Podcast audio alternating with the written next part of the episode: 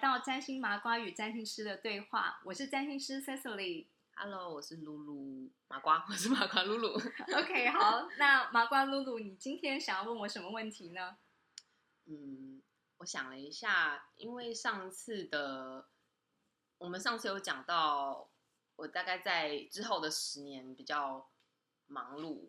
那其实我也很好奇说，因为我也是女生，后来未来有可能。就是其实我一直没有想要有小孩，但是我就是还是会担心说，如果我真的有了小孩，那我会不会给他，就是他会不会给我负担，还是说其实我根本没有小孩，不用担心。那我其实最重要一点是，其实我看我的子女宫是空的，所以我到底会不会有小孩呢？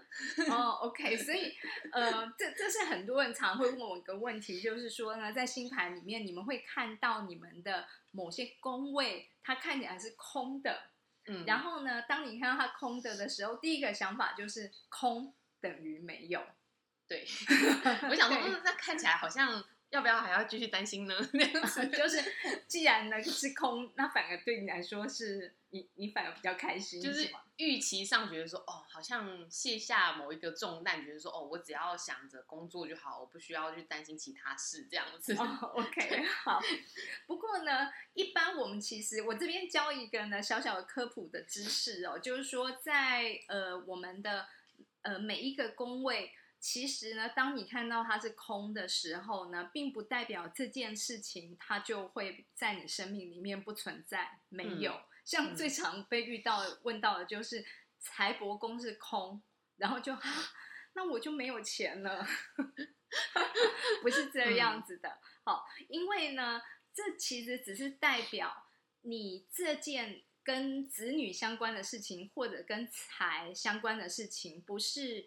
呃，透过不是呢，呃，以一个直接的关系，嗯、而是呢，它其实会联动到另外一件事情。嗯，就是呢，如果我们要创造这件事情的时候，我们其实可能会跟另外一件事情有关。嗯、那什么叫另外一件事情？就是说，我们会去找这个宫位的公主星。公主星，对，嗯，那这个宫位呢，它会呃会有对应这个宫位所落的星座。嗯嗯，然后例如说你的子女宫的星座是在射手座，嗯，然后我们就会去看射手的主管的行星是哪一个，你大概还记不得哈？我记不得，我正在看，但是我记不得。好，射手的主管的行星是木星哦，对，所以呢，木星就会是你的第五宫子女宫的主星。所以我们称呼它叫做公主星，然后我们就会去看你的木星又落在你星盘的哪一个位置，也就是哪一宫，哦、所以代表你的子女其实他会跟呢这个木星所在的宫位的事件有直接的连接，它是连接，对，有直接的连接，嗯，所以呢。我们就会去看这个宫位它的状态好不好，嗯、它是不是一个我们喜欢的好的宫位？嗯嗯嗯。那很巧的是，因为你的木星其实就在你的命宫，哦，对，所以它呢、嗯、跟你自己本人有最深的连接。也就是呢，嗯、我们可以讲，就是呃，木星呢，因为它是第一大吉星，嗯。然后它其实呢落在你的命宫里面，通常这个当事人其实呢他也会身体比较健壮。哦，是哦，对对对，因为因为木星是扩展，嗯、是一个扩展的行星，所以呢，嗯、例如说你的生长的状况也会比较好。哦，是哦，对你的身体的伸展的状况比较好，嗯、因为我知道你一直都有持续有运动的习惯。有有有，对，所以你会照顾你自己的身体，你会运动，然后呢，你你会去让你自己的。呃，就是身心，对对对，嗯、身心的状态其实是一直持续在成长的。嗯嗯嗯嗯。那这种成长的状况呢，它也就会带动呢，让你容易生儿育女，容易有小孩。相关哎。对对对对对。嗯嗯嗯、然后呢，呃，再来就是呢，因为你呃天生你有这个木星的性格。嗯，就是例如说木星的性格是什么呢？它其实是一个呢比较。呃，就是乐观、开朗，然后呢，也很容易呢去就是呃包容别人。木星听起来是一个很亲切的星是，，然后呢，他其实是一个喜欢提升自己，好不错的对星座，对对对，就是他喜欢嗯提升自己，然后他喜欢呢去帮助别人，他永远都觉得自己很富有，嗯然后嗯就会呢想要去付出很多的资源给别人，然后他嗯自己就是自己的贵人。这个是我常常会形容木星的一些呃，就是他的一些形容词。然后他自己嗯本身也会是一个好学、有这种就是涵养、有学养的一个行星。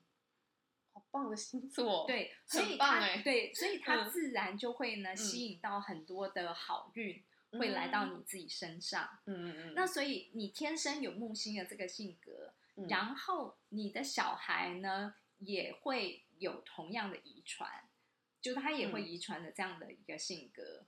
所以对，然后呢，嗯。呃，其实很有意思哦。我我再增加一个科普的那个占星科普小知识给大嗯家听哦。我想让你们猜猜，其实我们呢还有另外一种，我们叫做呢，呃，就是各种人物的自然代表行星。那什么叫人物？对对对，你星盘里面各种人物的自然代表行星。那呃，像例如我们如果想到爸爸，你会觉得是哪一个行星代表？太阳，太阳。太阳，因为大家都说什么父或子，就是是男人是天太阳，我就会直接想到，就是太阳，好对好，那没错，你答对了，就是太阳就是爸爸。嗯，然后那妈妈呢？反过来月亮，我猜啦，因为月亮比较委婉嘛，漂亮啊，嗯我就会想到，对对对，这是很直接，很对对对很容易就会对应的。对对，嗯那你讲的完全是正确，你的答案是正确的。嗯那接下来我就要问你，那子女呢？子女也有对应的自然主星，是你刚刚说的木星吗？我听你啊。讲，觉得可能是哦哦，OK，对。呃，你你非常快的就给了正确的答案哦，没有，因为刚刚我们有在讲木星，所以我就想说有讲到子女牵木星，我想说会不会是他，啊。但是其实我我真的不知道，就是我刚才想说，因为我好刚刚脑袋心里想一遍的时候，金星、水星、火星都不是还有谁呢？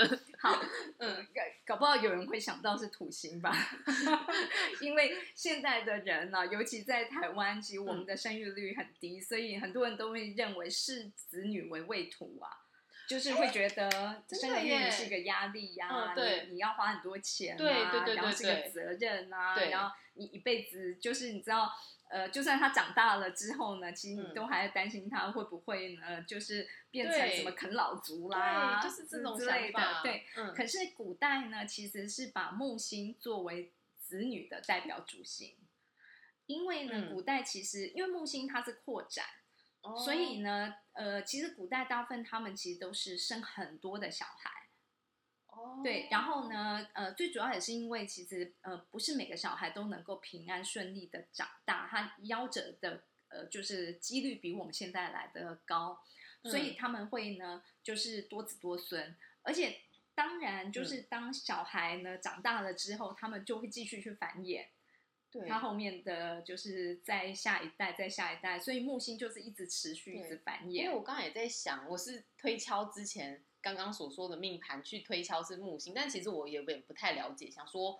因为每个星都有自己的个性跟呃跟一些意呃意义嘛，嗯，但是我其实也不太了解为什么木星可以代表子女。但是刚刚这样讲真的没错，因为它毕竟是那种蓬勃蓬勃发展的概念，对对蓬就是生长坏正面生就是朝气的概念，对，所以我觉得对对。没错哎，很符合哎，而且呢，嗯。其实尤其像华人的想法，我们嗯。认为呢，多子多子多孙就是嗯。多富贵。对对对对对。对，然后呢，所以其实木星是富贵的行星，就是说它是嗯。跟财富有关系。嗯对，嗯，那但是当然，并不是每一个人呢，他其实星盘的子女宫都刚好呢跟木星有对应，嗯嗯，所以他其实还是有人的子女宫并不是这样子的状态，并不像木星那么的幸运，他可能嗯有土星在他的第五宫里面。哦，对，可是嗯你的状况呢，就是刚好非常的一致，就是你的子女的主星就是木星。刚刚好是对，然后的？呢，你然后刚好这个木星就落在你自己的命宫里面，所以它很纯粹的就嗯代表了你的子女其实。呃，通常木星其实它也会有代表呢，就是刚刚我讲的扩展多的意思。然后呃，所以呢，你的子女其实呢可以呃尽量多生。不过当然啦，你的木星有汇合到你南焦点，这个哦有可能会在中间会有流产的可能性。哇，对，现在没办法体会。对，不、嗯不过呢，就是说，嗯呃，你因为你的木星其实它够强，它够嗯有呢，就是该有的呃力量，我们叫嗯它叫做尊贵力量。嗯所以呢，你的木星其实又落在好的宫位，又有得到尊贵力量，在这种情况下呢，这个木星其实它还是能够呢，就是有呃，就是它还是有受到南焦点的伤害剥夺，但是它还是会有它正向的的地方去嗯保有下来。所以呢，你的小孩基本上来说的话，其实呢，呃，简单而言，他是来报恩的。有些有些人那个小孩是来，你知道就听起来很棒哎，对对对好开心哦。是 嗯是来讨债的，但是你的嗯小孩其实是来报恩的。我我其实每一次看到别人的小孩，我心里都会我自己啦，就是会开玩笑，就是回应自己说啊，如果我一个小孩是这样那么佛系，坏很乖，坏来报恩的话，那我可以生一个。但是就是开玩笑，觉得说哦，他就是别人的小孩，也是也是看看嗯开心开心，坏来玩这样。但是是其实没想到自己也有这个可能，生出一个佛系 小孩，心情就很好。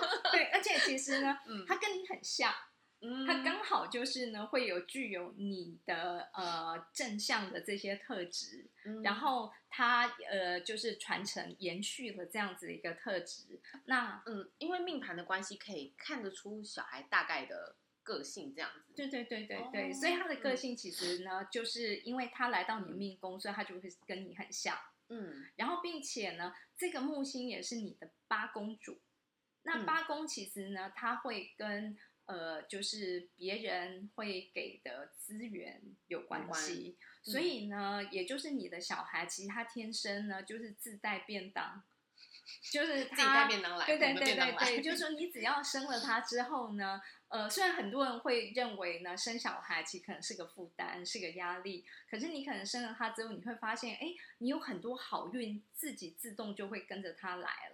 嗯。然后呃，例如说可能呢，你刚好需要某些呃，就是有经济上面，其实呢，你你需要呢，呃，可能有的呃资源，嗯。然后可是你可能因为生了他之后呢，这个资源就假设啦，像有一些什么国家的补贴啦，然后可能某些政策刚好在那时候就放宽。然后你就会呢很幸运的去拿到这样子的资源，又或者呢可能哎家人当然会给你支持，又或者你可能呢哎那个时候生意就会特别的好，接案的情况特别的好，嗯让你赚比较多钱，嗯。因为这个小孩自带便当，嗯。所以你就会呢因为他你的好运就会呢跟着一起被带动起来听起来很划算。是啊，开玩笑，开玩笑，还是会担心啊。个性上，目前还是会觉得哇，有点听到未来有点不可思议。但是是至少我至少没有那么紧张，说啊，他会不会是一个负担？我我让他不好过之类的这样子。对，因为你的星盘里面呢，当然它有个问题，就是你把木星呢推到假象十二宫去。假象十二宫，对，这个嗯其实呢，又是另外一个专有名词哦，就是嗯说你自己呢，在你自己的呃意识层面，嗯你会认为呢，这个木星其实是不好的。嗯你会想要呢，就是把它推走。那所谓木星不好，就是子女对于你来讲，其实可能是个负担。那嗯是你意识层面你是这样子的想法，所以你会害怕样子。对，所以你会嗯害怕。可是其实呢，真实的层面来说，它并不是。老老实说，这次录音，呃，我我其实应该说是从之前到现在的录音，我最不关心的就是子女，我真的最不关心的是子女，因为放在最后对，因为所以所以我才不会特别问，我就会问结婚啊，会生活啊，但是我完全八竿子想不到子女，因为我觉得我真的认为我不会生小孩，我不会，我这那时候没有这样。哦，那不过你要小心一件事，因为当它是藏在假象十二宫，它嗯其实可能呢来的出现的时候其实是超，就是完全的超乎预预期的状状态，然后而出现的。类似怎样的？嗯、就意外怀孕啊，哦，是没关系，现在有一点那个 心理准备了，可以心理准备接受意外怀孕。好，我先我先垫着心理准备。OK，好，嗯那我们今天就先聊到这边喽。好，好，拜拜，拜拜。凝视星空，开启生命。占星就是一门教我们了解独特自己的学问。星空凝视占星学院提供多位资深占星老师的资商服务，从初级到高级的核心课程，多样主题的工作坊、沙龙，以及出版占星书籍。欢迎您到星空凝视的脸书、微信公众号、Instagram 关注我们。